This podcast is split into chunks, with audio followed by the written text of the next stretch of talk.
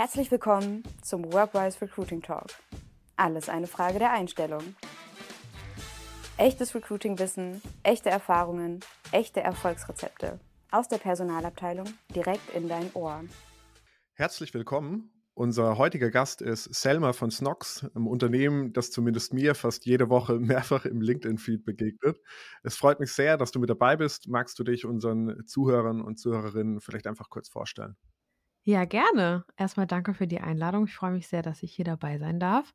Ja, mein Name ist Selma. Ich bin 28 Jahre alt. Ich bin jetzt seit zweieinhalb Jahren knapp beim E-Commerce-Startup Snox tätig, habe angefangen damals als HR-Managerin, so ein bisschen irgendwie alles gemacht, von A bis Z, ähm, von Flaschenpost, Getränke bestellt, über rekrutiert und den Lohn gemacht.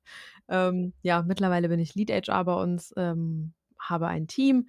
Wir sind zu sechst bei mir im Team und ähm, ja, habe die HR-Abteilung aufgebaut bei Snox, habe ein paar strategische Entscheidungen hier und da mitgetroffen irgendwie in den letzten Jahren, habe das Unternehmen wachsen sehen und sehe es immer noch wachsen.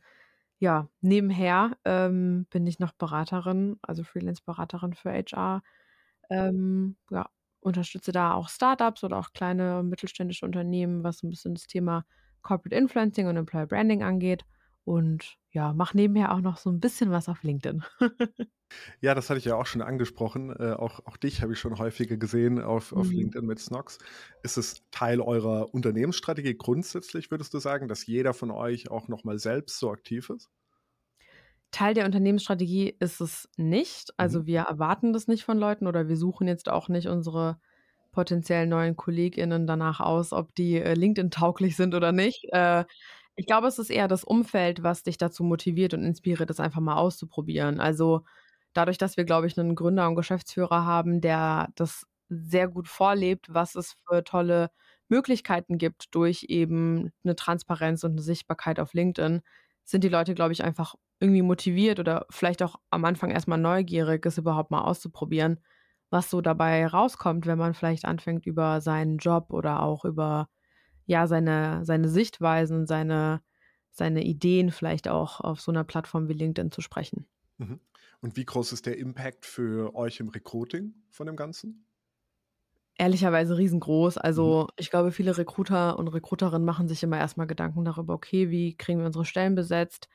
Welche Plattform müssen wir dafür nutzen? Wo müssen wir vielleicht, so ganz klassisch wie früher, ich ähm, habe beim bei einer Personalberatung vorher gearbeitet, ne? Also auch ganz klassisch, wo, wo schalte ich Stellen, welchem Stellenmarkt ähm, oder welcher Stellenplattform schenke ich mein Geld sozusagen, dass die das irgendwie äh, pushen und nach vorne bringen. Ähm, bei uns ist der Impact von LinkedIn riesengroß. Also wir erheben quasi bei jeder Bewerbung, die bei uns eingeht, immer, woher die Leute uns kennen. Mhm. Und ich glaube, das sind, also ohne zu übertreiben, glaube ich, so 70 Prozent der Leute, die uns Krass, von LinkedIn okay. kennen. Ja. Und das muss ja, ich, ich habe auf einem LinkedIn-Post gesehen, ich glaube, 300 Bewerbungen, äh, All-Time-High im November. Das heißt, ja. das sind ja dann hunderte äh, Bewerbungen, die darüber kommen. Heftig. Also ich bin mir sicher, dass auch andere Social Channels da auch einen großen mhm. Teil mhm. dazu beitragen. Instagram könnte ich mir vorstellen, ist auch ein großer Teil. Ähm, aber ja, doch, LinkedIn, glaube ich, ist schon mit der größte Hebel auf jeden Fall. Mhm. Ja. Sind es dann unterschiedliche Personen, die über unterschiedliche Channels auf euch aufmerksam werden? Also LinkedIn versus Instagram würde ich mir jetzt vorstellen. ja, beziehungsweise ich glaube viel eher, dass es am Ende des Tages so die Mischung auch so ein bisschen mhm. ist. Also ich glaube ganz stark daran, dass Recruiting sich viel abschauen kann, auch von ja, Marketing ganz generell oder auch von anderen Disziplinen, die irgendwie da ähnlich sind, weil ich glaube, was bei uns gut funktioniert, ist, dass verschiedene Touchpoints zu kreieren. Also ja. ich glaube, viele Leute wir fragen das dann meistens auch nochmal nach im Gespräch.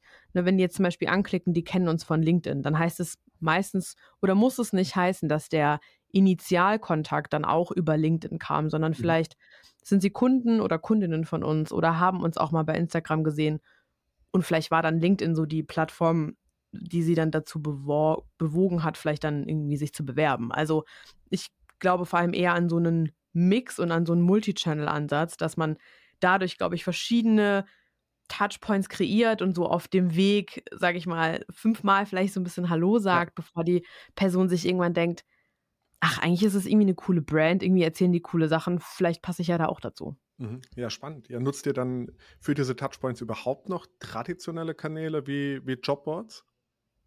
Null. Also, was wir natürlich machen, wir haben unsere unsere Career-Page, äh, ganz klar, worüber sich die Leute dann auch bewerben. Ähm, und wir machen das irgendwie über so 'n Multiposter. Also, wir machen dann quasi über Join noch mal den Job irgendwie publik auf den verschiedenen Seiten. Aber ja, also, man muss schon sagen, dass da, glaube ich, LinkedIn und und Instagram, früher auch TikTok, das machen wir nicht mehr so viel, schon ähm, schon maßgeblich dazu beiträgt, dass die Leute uns als Arbeitgeber überhaupt wahrnehmen. Mhm. Ich würde jetzt Ja. davon ausgehen, dass ihr dann überdurchschnittlich viele Initiativbewerbungen habt, die gar nicht unbedingt so zu den Stellen passen, die ihr ausgeschrieben habt. Kann das sein? Ja, also, w ich sage mal so, wir können uns nicht beschweren auf jeden Fall, äh, auf der Anzahl an Initiativbewerbungen, was uns natürlich sehr ehrt. Also, es ist irgendwie sehr schön. Was aber auch da toll ist, ist ich sage mal, Recruiting ist ja auch was, was oftmals sehr schwankt, ne? Also, es gibt Zeiten, da rekrutiert man mehr, es gibt Zeiten, da rekrutiert man weniger. Wir hatten zum Beispiel Anfang des Jahres auch eher 'ne bisschen ruhigere Phase, wo wir nicht so viele Leute eingestellt haben. Was dann natürlich super spannend ist im Hinblick auf Initiativbewerbungen und Bewerbungen generell, ist halt das Thema Bewerberinnenpool. Also, ich habe irgendwie das Gefühl, so in der Recruiting-Bubble wird darüber so 'n bisschen zu wenig gesprochen. Für uns ist das 'n riesengroßes Thema, dass wir, äh, uns natürlich freuen, wenn Leute sich bewerben und sagen: „Hey, ihr habt grade nichts Passendes ausgeschrieben, aber bitte behaltet mich doch im Hinterkopf“, weil wir alle wissen, äh, im Start-up-Umfeld beziehungsweise generell im Arbeitsumfeld ändern sich Dinge schnell. Jemand geht oder man merkt, man hat 'ne Opportunity, man will da jetzt irgendwie vielleicht mal grad 'n Fokus drauf setzen. Dann lohnt sich's halt schon, 'nen Bewerberinnenpool auch zu haben an Leuten, wo man das Gefühl hat: „Hey, vielleicht ist da der Kontakt irgendwie 'n bisschen schneller dann auch wieder hergestellt, weil sich jemand beworben hat.“ Ja. Ja, das ist für uns intern auch 'n ganz wichtiges Thema. Ähm, also, dass wir wir wir hatten sicherlich tausende Bewerber auch im letzten Jahr auf unsere eigenen Stellen und, Ja. äh, achten immer total drauf, wie bilden wir da Pools, wie, ähm, halten wir das später auf Vorlage? Wie organisiert ihr euch da? Weil das finde ich schon 'ne große Herausforderung, ähm, diese Pools so zu strukturieren, dass man dann im Idealfall ja, wenn wieder 'ne Stelle online geht, die passt, äh, schon sofort quasi 'ne Pipeline hat. Ja, absolut. Äh, da muss ich tatsächlich 'n großes Shoutout, äh, an an meinen Recruiter, den Tim, geben. Der hatte Mhm. sich Anfang des Jahres diesem Thema angenommen, weil wir gemerkt haben, wir haben grad 'n bisschen Puffer. Ja. Wir haben grade nicht so dieses dieses Pressure oder diesen Pressure, den wir die letzten 2 Jahre hatten, so: „Wir müssen jetzt die Leute hiren, zack, zack, zack.“ Sondern wir haben gemerkt, wir können 'n bisschen durchatmen, lass uns darüber mal Gedanken machen. Wir, ähm, rekrutieren über Personio. Das ist allgemein unser Tool, äh, im HR, was wir quasi für alles irgendwie auch verwenden. Und ich muss sagen, bestimmt hört der ein oder andere Freund oder Freundin von Personio hier auch zu. Ich liebe euer Tool. Recruiting ist echt noch ausbaufähig. Das wissen die auch. Das sage Mhm. ich denen jedes Mal, wenn wir im auch, ja. Gespräch sind. Aber, ähm, was ich dort ganz gerne mag, ist die Möglichkeit, dass man da quasi Tags vergeben kann. Also, wir sagen quasi, wenn jemand sich bewirbt und wir sehen, hm, der kann vor allem CRM, sage ich mal, dann taggen wir den eben mit CRM, sodass du dann die Möglichkeit hast, wirklich in den einzelnen Kategorien dann noch mal zu suchen. Und wir sind, sage ich mal, schon relativ selektiv in diesem Bewerberinnenpool, sodass wir da jetzt nicht jeden quasi aufnehmen, der sich bei uns bewirbt, sondern schon so 'ne initiale Grundkontrolle schon mal machen, passt der so allgemein irgendwie zu uns, ähm, sodass wir da dann, ja, sage ich mal, schon mal echt gute Leute dann irgendwie auch in der Pipe haben, wenn wir da dann doch jemanden irgendwie brauchen sollten. Mhm. Nutzt ihr da auch andere Instrumente, um den Pool aktiv zu halten, dass ihr da, weiß nicht, Newsletter rumschickt mit Employer Branding Themen oder oder ähnliche Maßnahmen? Ja, genau, das haben wir auch letztes Jahr gestartet. Ähm, das ist noch relativ klein, aber haben damit jetzt mal gestartet, ähm, weil natürlich, ich sage mal, das Thema E-Mail-Marketing für uns als E-Commerce-Brand sowieso 'n riesengroßes Thema ist. Also, darüber generieren wir auch relativ viel Umsatz, äh, den einen oder anderen Tag im Jahr. Von daher haben wir irgendwann gedacht: „Hey“ „vielleicht wollen die Leute, die bei uns kaufen, sich vielleicht auch bei uns bewerben?“ Ähm, und dann, ähm, ja, sind wir irgendwie so auf die Idee gekommen, das mal zu machen und, äh, haben damit letztes Jahr gestartet, dass wir in aktuell noch unregelmäßigen Abständen immer mal wieder das bespielen, quasi auch auf neue Jobs aufmerksam machen, die wir dann ausgeschrieben haben. Aber eben auch wir haben zum Beispiel letztens mal so 'n Office-Video irgendwie gedreht, so was dann auch darüber mal streuen zum Beispiel. Oder wir haben ja auch so 'n kleines Format bei Instagram, was wir jeden Freitag spielen, Jobs bei Snox, dass wir das dann auch mal versenden zum Beispiel für die Leute, die vielleicht nicht so bei Insta unterwegs sind. Mhm. Wie wie organisiert oder wie wie arbeitet ihr bei Snox? Arbeitet ihr vor Ort, hybrid oder remote? Und bei uns gibt's so alles, sage ich mal. Also, ähm, wir haben KollegInnen, die sind jeden Tag im Office. Wir haben zwei Offices in Deutschland, also eins in Mannheim, das ist unser Headquarter, und eins in Hamburg. Hm, haben einige, die kommen so einmal die Woche irgendwie ins Office und aber auch Leute, die arbeiten quasi komplett remote, also auch im Ausland, kommen dann irgendwie einmal im Monat, einmal im Quartal oder wie auch immer es dann halt passt. Von daher bei uns ist so das größte Credo, sage ich mal, dass es dir gut geht und dass du deine Arbeitsrealität so gestalten kannst, wie sie in dein Leben am allerbesten passt. Und wir als Nox wollen dich quasi dabei unterstützen. Mhm. War das ein Impact durch, durch Covid, wie bei anderen Organisationen auch, oder war das von Anfang an schon so bei euch? Nee, das war von Anfang an schon so. Okay. Ich musste gerade so schmunzeln, weil ähm, in meinem Job vorher war ich so richtig gefesselt ans Büro. Also ich hatte nicht mal einen Laptop, sondern so einen mhm. Stand-PC und ich musste jeden Tag ins Office. Und da war dann Covid plötzlich so dieses, oh krass, man kann ja auch mit Laptop arbeiten. Das ist ja total verrückt. Mhm. Ähm, nee, genau. Also wir haben ja zwei Founder bei Snox, Johannes und Felix. Und Felix großer Traum war es schon immer, halt eben viel rumreisen zu können und während man quasi die Welt entdeckt, die Möglichkeit zu haben, zu arbeiten. Deswegen war das schon immer oder ist das Remote Work oder dieses Digital Nomad, sage ich mal, sein, ähm, in der so sehr in der Grund-DNA von Snox verankert. Mhm. Oft ist ein zweiter Standort, weil ihr seid ja in Mannheim gestartet, ja auch Teil der Recruiting-Strategie, zum Beispiel auch was, worüber wir äh, viel nachdenken in den nächsten Jahren. War es das bei euch mit Hamburg oder war das eher Teil der Unternehmensstrategie oder was war da der Zweck? Ich finde es so witzig. Ich muss schon wieder so lachen, weil ich habe immer das Gefühl, dass viele Dinge, die wir machen, die wirken immer so, als hätten wir so einen großen Plan dahinter. Ehrlicherweise sind alles so Sachen, die passieren irgendwie einfach okay, und dann cool. sind die voll gut. Also ich könnte mir vorstellen, dass es so ein bisschen hm, vielleicht auch an dem Standort liegt, weil wir viel, also wir kommen ja so sehr aus der Amazon-lastigen ja. Richtung, sage ich mal. Und ich habe irgendwie das Gefühl, ich weiß nicht, ob ich mir das einbilde oder ob das wirklich so ist, dass viele so Amazon-Agenturen in Hamburg sitzen. Mhm. Ähm, das ist irgendwie so eine kleine Amazon-Hauptstadt. okay. Ich weiß gar nicht, vielleicht stimmt das auch nicht, vielleicht rede ich auch Quatsch. Aber dadurch, dass wir eben da immer mal wieder auch Leute rekrutiert und geheiert haben, die halt aus diesem Bereich kommen, sei das jetzt PPC oder sei das irgendwie Content oder so für Amazon, hat sich das so nach und nach entwickelt, dass immer mehr Leute, die bei uns angefangen haben zu arbeiten, aus Hamburg kamen. Und wir haben halt am Anfang irgendwie gedacht, so wie in jeder Stadt, wo die Leute bei uns sind, wo es irgendwie mehrere gibt, ja, lass denen so ein WeWork, so ein Hotdesk irgendwie äh, abchecken, dann, damit die sich wenigstens ab und an mal sehen können. Und irgendwann habe ich gedacht, sag mal, das sind doch jetzt über zehn Leute, die hier in Hamburg wohnen, oder? Also vielleicht lohnt sich da dann schon fast eigentlich ein eigenes Büro. Und so kam das eher. Also die Leute waren vor dem Büro da, sagen wir es mhm. mal so. Wir haben gerade eine ähnliche Entwicklung. Also gerade auf den Seniorenpositionen ja. haben wir gemerkt, ich meine, ihr sitzt in Mannheim, wir haben in Karlsruhe gestartet, das ist schon vergleichbar, wobei wir es noch ein bisschen einfacher haben mit IT und ihr wahrscheinlich ein bisschen einfacher mit Marketing äh, in Mannheim. Wir ja. haben jetzt aber auch gemerkt, bei Seniorenpositionen ähm, ist es halt super schwer, wirklich Leute zu finden mit ganz spezifischen Erfahrungen für uns, ja. wo wir dann Personen jetzt in München oder Berlin für uns gefunden haben. Und jetzt mhm. kommen zum Beispiel immer mehr in München und dadurch, dadurch ist auch unsere Standortstrategie äh, irgendwo davon abhängig, dass wir sagen, okay, dann lass uns ein zweites Office äh, in München eröffnen. Ähm, wobei sich für uns da auch nochmal andere Vorteile raus ergeben. Aber das heißt, ich kann das, kann das gut, nachvoll gut nachvollziehen, wo ihr ja. da jetzt seid. Ich habe immer das Gefühl, ich enttäusche dann immer die Leute, wenn, wenn ich mal so äh, raushaue, es gibt eigentlich gar keinen Plan dahinter, sondern wir machen einfach nur. Ja, aber das macht ihr ziemlich erfolgreich. Du hast, du hast äh, mir, mir vorher gesagt, ihr seid von 30 Personen, als du gestartet ja. bist, auf jetzt 140 gewachsen. Ist ja schon, yes. eine, schon eine ganze Menge, oder? Äh, ja, tatsächlich. Also, ich muss dir ehrlich sagen, äh, ich, ich, ich gewöhne mich da noch nicht so richtig dran. Also, es ist total schön, das zu sehen, aber ich sage immer, ich bin jetzt zweieinhalb, bald drei Jahre da. Für mich fühlt sich das manchmal so an, als würde ich hier schon zehn Jahre arbeiten, weil hier schon so viel passiert ist. Und manchmal habe ich das Gefühl, ich habe erst gestern angefangen. Also es ist irgendwie, ja, es ist sehr, ein sehr schönes Gefühl, aber natürlich auch ähm, nicht immer einfach gewesen. Also das muss man auch ganz klar so sagen. Welche, welche Herausforderungen bringt das mit sich, gerade im Recruiting für dich?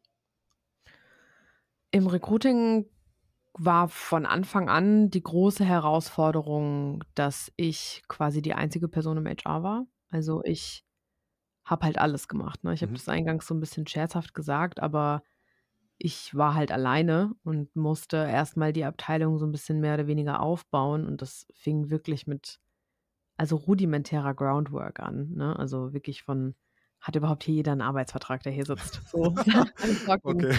Talking this, so, ne?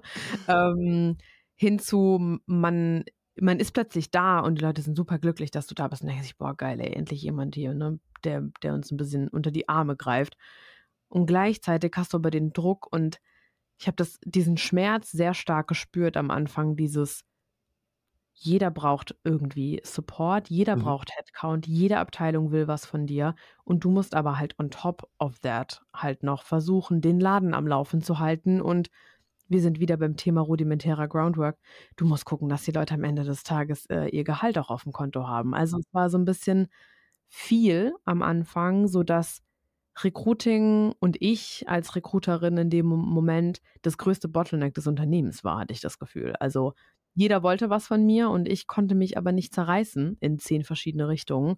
Und das war schon ja, das war das war nicht so leicht auf jeden Fall. Und als ich dann irgendwann wieder mehr Kappa hatte, weil wir dann jemanden eingestellt haben, habe ich dann gemerkt: „Okay, mir macht das Spaß mir bringt das Freude, aber ich bin mir sicher, dass es hier draußen jemanden gibt, der das noch besser kann als ich“, weil ich immer mehr in die in die Rolle der Führungskraft dann so 'n bisschen gerutscht bin und dann halt eben gemerkt habe: „Okay, ich brauche jetzt jemanden, der sich wirklich nur darum kümmert“, weil man kann so viel Employer Branding machen, wie man will und man kann so viele tolle LinkedIn-Posts schreiben, wie man möchte, aber wenn du anfängst, Leute da, sage ich mal, einzuladen in in deinen Kosmos und in dein in dein in deine Firma, dann musst du halt auch, sage ich mal, dafür Sorge tragen, dass du bereit bist, auch eben so was wie 300, 400 Bewerbungen im Monat auch abzufangen, ohne dass du die Leute abfuckst. Ohne dass du 2 Wochen brauchst, um zu antworten, ohne dass jeder, der sich beworben hat, 'ne Absage erhält oder 'ne gesch oder 'ne 'ne Zusage oder was auch immer. Und da habe ich grad erst ich war die letzten Tage auf der ZP in Hamburg, da habe ich grade erst mit mit 'ner, ähm, Person auch gesprochen, die meinte zu mir auch: „Wir würden so gerne Employer Branding machen und noch mehr machen.“ Und wie auch immer, habe ich zu ihr gesagt: „Bevor ihr anfangt, in die Welt hinauszuschreien, wie toll ihr seid, seid euch bewusst darüber, ob ihr wirklich schon so toll seid, wie ihr denkt.“ Also, das ist 'ne Sache, die mir immer wieder so 'n bisschen entgegenkommt, ist so dieses ja, do the groundwork first und dann lass mal gucken, was was man dann danach macht. Und damit meine ich eben auch so langweilige Sachen wie: Ist unser Recruiting-Prozess eigentlich gut? Ja. Das heißt, wenn ich dich richtig verstehe, ging es viel darum, Strukturen und Prozesse zu etablieren und Ja. auch das Recruiting-Team gleichzeitig noch irgendwo zu stärken in in deiner ersten Absolut. Phase vor allem. Ja, total. Und ich glaube auch nicht, dass Recruiting oder auch Recruiting-Prozesse etwas sind, was jemals abgeschlossen sind. Also, ich habe das Gefühl, wir haben jetzt, hm, 1, 1 1/2 Jahre, hm, gut oder sind wir gut gefahren mit dem, wie wir es grade machen, mit unserem Modell oder wie wir uns das irgendwie vorgestellt haben. Und jetzt grade kommen wir wieder an 'nen Punkt, wo ich das Gefühl habe: „Lass uns doch noch mal darüber sprechen, ob es wirklich so gut ist, wie wir das grade denken.“ Und da bin ich sehr froh darüber, sage ich mal, gut vernetzt zu sein mittlerweile auch und die Möglichkeit zu haben, irgendwie meine Freunde anzuhauen und zu sagen: „Hey, ihr arbeitet irgendwie in großen Unternehmen, kleinen Unternehmen. Wie macht ihr das denn?“ Weil ich glaube, man kann sich stetig weiterentwickeln und stetig besser machen, weil ja, auch da wieder, ne, Recruiting, das passiert in Phasen. Also, es gibt Phasen, da geht's einfach nur um Masse. Und da denkt man sich: „Ja gut, Prozess hin oder her, ey, komm, wir hiren die Person jetzt einfach. Wir brauchen die Manpower.“ Ja, ist halt blöd, wenn du dann 5 Monate später denkst: „Hätte ich mir da doch noch mal irgendwie 'ne ähm, hätte ich mir da doch irgendwie noch mal Gedanken gemacht.“ Mhm. Wenn du sagst, den aktuellen Prozess reflektieren, an welche Themen denkst du da? Also, was möchtest du dir noch mal genauer anschauen oder was was glaubst du, müsst ihr vielleicht verändern, Hinblick auf eure aktuelle Größe? Ja, das ist 'ne gute Frage. Also, ich glaube, dass was wir nicht so wirklich gut gemacht haben oder was wir nicht so richtig implementiert haben, ist so das Thema, hm ich sage mal, ich nenne es jetzt mal vorsichtig Peer Peer-Interviews. Mhm. Also, wir haben ein einen Bewerbungsprozess aktuell, der vor allem sehr darauf ausgelegt ist, dass irgendwie HR sich die Person mal anschaut, dass sich die fachliche Führungskraft, also der Hiring Manager, sich die Person mal anschaut und im allerbesten Fall irgendwie so ein Kollege. Was uns aber aufgefallen ist, was so 'n bisschen fehlt, ist so dieses informelle, so was man früher vielleicht so ein bisschen hatte, wenn man vor Ort ein Vorstellungsgespräch gemacht hat, so dieses ah, warte hier mal kurz fünf Minuten, bis die Person kommt und man quatscht dann mit irgendwem random aus dem Unternehmen und ist so ein bisschen man kriegt einfach noch mal 'n komplett anderes Gefühl als jetzt jemand, der irgendwie mal dein Chef sein wird oder irgendwie mal dein Kollege sein wird oder halt fucking HR ist, ne? Also, so das da da würde ich gern noch mal so ein bisschen dran schrauben. Da habe ich mich jetzt auch, äh, grade erst mit den mit den Freundinnen und Freunden von Personio unterhalten, weil die das meiner Meinung nach sehr, sehr gut machen. Äh, die haben eben so so Peer-Chats. Ja, das wäre zum Beispiel so ein Thema. Mhm. Das heißt, ihr hired fast alle Rollen sonst auch fully virtuell? Ohne Ja, persönliches Kennenlernen? tatsächlich. Ja. Mhm. Auch auch wirklich Seniore oder Management-Hires? Weil das ist bei Hm. uns mindestens so der Punkt, wo wir sagen: „Okay, da Ja. möchten wir einmal irgendwo 'n Tag gemeinsam vor Ort verbringen.“ Absolut, ja. Also, wir haben tatsächlich, ähm, noch gar nicht so viel zumindest seit ich da bin, noch gar nicht so viel wirklich Management gehired. Also, die meisten Leads, die es bei uns gibt oder fast alle, wurden eigentlich, ähm, ja, so aus der Company heraus so gepusht nach oben. Ähm, aber ja, klar, bei den ein, 2 Hires in den letzten Jahren, wo es irgendwie wirklich um höhere Positionen ging, die waren auf jeden Fall auch vorher schon mal da. Das ist uns dann auch ganz wichtig. Mhm. Du Ja. hattest grade angesprochen, wie die wie die fachlichen Führungskräfte oder Hiring Manager involviert sind. Ist die Ja. Entscheidungsfindung dann dezentral oder geht's auch noch mal über 'n Tisch, zum Beispiel bei den bei den Gründern oder so? Ne, also Johannes und Felix haben da wirklich absolutes Vertrauen irgendwie in die Hiring Manager und Managerinnen. Natürlich sind die irgendwie offen, äh, sage ich mal, auch dafür, wenn man doch noch mal 'ne Zweitmeinung vielleicht braucht. Manchmal ist es ja auch nicht hundertprozentig klar. Ähm, die sind da dann schon offen, aber in der Regel trifft dann schon der Hiring Manager oder die Managerin dann die Entscheidung. Natürlich dann irgendwie machen wir mit Rücksprache mit uns, aber ja, im Endeffekt hatten wir da bisher auch noch keine Probleme, möchte ich sagen. Cool. Das Ja. heißt, äh, um noch mal so 'n Kurzüberblick euren über euren aktuellen Prozess zu kriegen. Ja. Erst mal findet 'n Interview mit euch statt in 'nem Recruiting und dann Yes. noch 'n umfangreicheres quasi mit der mit der Fachperson, richtig? Genau, also wir haben so 'ne Art so ich nenne es immer Culture Interview ganz am Anfang, das ist meist so 'ne 1/2 Stunde oder so, halt eben mit mit unserem Recruiter, wo es einerseits natürlich 'n bisschen um, ne, Fact Check geht, also keine Ahnung, stimmen die Gehaltsangaben, die du gemacht hast bei der Bewerbung, wann kannst du anfangen und so weiter und so fort. Und dann natürlich ein bisschen abchecken, wie ist die Person, wie ist die auf uns gekommen, warum will die bei uns arbeiten und so, ne? Und dann geht's eben meistens ins Zweitgespräch, dann eben mit'm Hiring Manager, ähm, wo es dann vorrangig um Fachliches geht, logischerweise, 'n bisschen ums Team. Und in einzelnen Rollen haben wir dann auch meistens noch irgendwie 'n Case oder so. Einfach weil's, ja, öfter mal dann doch einfacher ist, sage ich mal, anhand einer Aufgabe oder so oder eines Tasks dann noch mal zu sehen, wie arbeitet die Person, wie geht sie vielleicht auch ran? Ist sie überfordert, ist sie unterfordert? Ähm, und das wird dann meistens noch mal in in noch 'nem Extragespräch dann vorgestellt und dann gibt's meistens schon die Entscheidung. Cool. Also, das heißt maximal so 'n zwei bis dreistufiger, äh, Ja. Sehr Und schlank. ja, auf jeden Fall. Und, äh, schaut ihr schaut ihr euch da Kennzahlen an, wie wie Time to Hire oder oder andere, um um das weiter zu optimieren oder 'n Gefühl dafür zu kriegen, wie ihr euch dort entwickelt? Ich wünschte, ich könnte sagen ja. Ähm, ich muss sagen, dieses ganze Thema so KPI-basiertes Hiren, da habe ich ein, 2 Freunde, die sind da absolute Koryphäen auf dem auf dem Gebiet. Äh, mein für mein Freund Björn Bold von About You zum Beispiel, der ist so 'n großer, äh, Freund von datengetriebenem Hiring. Der ist immer so: „Don't post and pray“, sondern bitte, ähm, unbedingt irgendwie sich die Zahlen dahinter angucken. Genauso wie mein anderer Freund Lukas Brandstätter. Liebe Grüße, der ist, äh, Talent, äh, Acquisition Lead Dach bei Danone und der sagt auch immer zu mir so: „Ey, Selma, ja, datengetriebenes Hiren und KPI-getriebenes Hiren ist sehr, sehr, sehr wichtig.“ Und ich bin immer so: „Ja, es läuft halt irgendwie schon, ne? Also, es passt, keine Ahnung, wir machen das.“ Ähm, natürlich, sage ich mal, gibt's bei uns auch Stellen, wo wir manchmal das Gefühl haben, das dauert schon ungewöhnlich lange. Ähm, und da gehen wir dann natürlich schon immer 'n bisschen in die Ursachenforschung, sage ich mal. Woran liegt es grade? Ähm, keine Ahnung, ist es der Job? Ist es irgendwie ne, wir haben natürlich sehr selten, aber doch manchmal auch, ähm, Jobs, wo man quasi vor Ort auch sein muss oder zumindest eine gewisse Zeit, äh, der der Zeit quasi dann vor Ort sein muss. Ist es dann irgendwie der Standort oder was ist dann so das Thema? Da gehen wir dann schon immer aber ich sage mal, sehr dezidiert dann Stelle für Stelle dann manchmal so in die Ursachenforschung. Aber ich möchte mir nicht anmaßen zu sagen, dass wir da viel KPIs tracken. Das wäre schlichtweg falsch. Ja. ja, wobei man ja auch sagen muss, dass es bei euch einfach so ein so ein spezielles Recruiting irgendwo ist, durch eure starke Ja. Brand, durch die vielen. Initiativbewerbungen, dadurch, dass ihr weniger traditionelle Kanäle verwendet. Ja. Und der Standard-Case sieht ja einfach anders aus. Also da schreibe ich eine Stelle Ja. aus, dann, dann geht ihr auf Jobboards, dann habe ich da dreieinhalbtausend Euro ausgegeben, so viel interne Kosten, okay, das ist der Cost Ja. per Hire, so lange hat es gedauert. Ich stelle mir bei euch ehrlich gesagt auch so ein bisschen vor, wenn dann halt eine geile Initiativbewerbung kommt, aber sag du mal, wie das aussieht. Ja. Und man hat die Stelle jetzt nicht ausgeschrieben, aber man denkt, ah, das könnte relevant werden, dass ihr dann auch mal sagt, komm, da, das, das probieren wir jetzt aus, oder? oder wie? Ja, total. Voll. Also Und da dann hast du ja Time to Hire von null.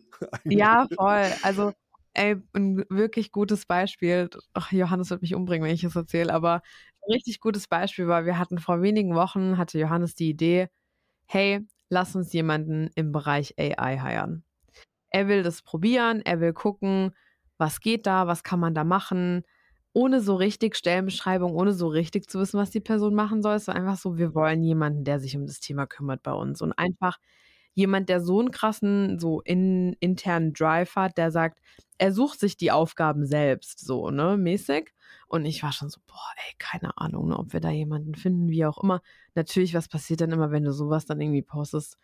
Dann haben sich erstmal 740 Millionen Freelancer beworben. Und ich mal dachte, ja, danke für nix. Ähm, und ich war im Urlaub die letzten drei Wochen. Und irgendwann äh, hatte ich dann doch ein bisschen Sehnsucht nach dem Team. Wir haben dann so einen kurzen Call gemacht und dann hieß es, ja, sag mal, hier ist heute jemand zum Probearbeiten. Und ich war so, Probearbeiten? Aha. Okay. Ja, Johannes hat irgendjemanden eingeladen, der ist jetzt irgendwie hier. Und ich war so, okay. Ja, für AI. Und ich war so, ah ja, super. Turns out, zwei Tage später, Johannes hat mit dem alles abgecheckt und war so, ja, der ist super, wir nehmen den. Cool. Also, okay, klasse. also, was ich damit sagen will, ist, ähm, ja, manchmal ist es crazy auch bei uns, manchmal geht es irgendwie dann ganz schnell und ich glaube aber am Ende des Tages ist es auch das, was es so ein bisschen ausmacht. Also, ich glaube, wenn dir sowas, ne, vielleicht Recruiterinnen und Recruiter, die jetzt gerade zuhören, sagen, Gott, Gottes Willen, bloß nicht. Ich glaube, wenn Leuten sowas Angst macht, dann sind wir auch nicht das richtige Arbeitsumfeld für sowas. Also, ich glaube, der Grund, warum wir in vielen Bereichen oder Disziplinen vielleicht auch so erfolgreich sind, wie wir es sind, ohne da jetzt irgendwie so, ne, arrogant klingen zu wollen oder so, aber ich glaube, der Grund, warum wir ja das ein oder andere Mal vielleicht einen richtigen Riecher hatten, war, weil wir nicht viel nachgedacht haben, sondern es einfach mal ausprobiert haben. Und ich glaube, das ist so, das, ja, ich sage immer, wenn ich den Leuten irgendwie was mit auf den Weg geben kann, dann ist es manchmal so dieses einfach machen. Egal, ob das im Bezug auf Employer Branding ist oder auf, auf Recruiting auch. Dem Bauchgefühl vertrauen ist schon manchmal ganz gut und manchmal muss man auch, glaube ich, ja, den risikoreicheren Weg dann auch gehen, weil der eben manchmal doch dann die ein oder andere Überraschung halt bereithält. Ne? Mhm. Selma, das war ein sehr, sehr schönes Schlusswort, äh, was du da gerade nochmal gesagt hast. Und man muss ja auch wirklich nochmal festhalten, der Erfolg gibt euch ja einfach recht, ähm, wenn man sich anschaut, welche Entwicklung ihr da über die letzten äh, Jahre hinlegen konntet. Deshalb vielen, vielen Dank für die Insights. Ich glaube, da kann man sich auf jeden Fall ähm, was abschauen äh, bei euch. Und hat mich sehr gefreut, dass du mit dabei warst. Mich auch sehr. Vielen, vielen Dank für die Einladung nochmal. Das war der Workwise Recruiting Talk. Wenn dir diese Folge gefallen hat, teile sie gerne mit deinen Kollegen oder Kolleginnen und deinem Netzwerk und lass uns eine Bewertung da. Wenn du keine Folge verpassen möchtest, abonniere jetzt unseren Podcast. Bis zum nächsten Mal.